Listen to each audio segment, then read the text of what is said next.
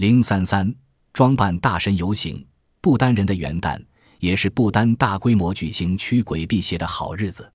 这天，寺庙的喇嘛一个个都装扮成大神，到处游行，借以驱鬼。其实，由于喇嘛装扮的大神不是面目丑恶的牛头，就是奇形怪状的鸟兽之类，兼之他们一面游行，一面诵经跳舞，所以真正被吓倒的反而是人。可是他们坚信这样才能给人们带来平安喜乐。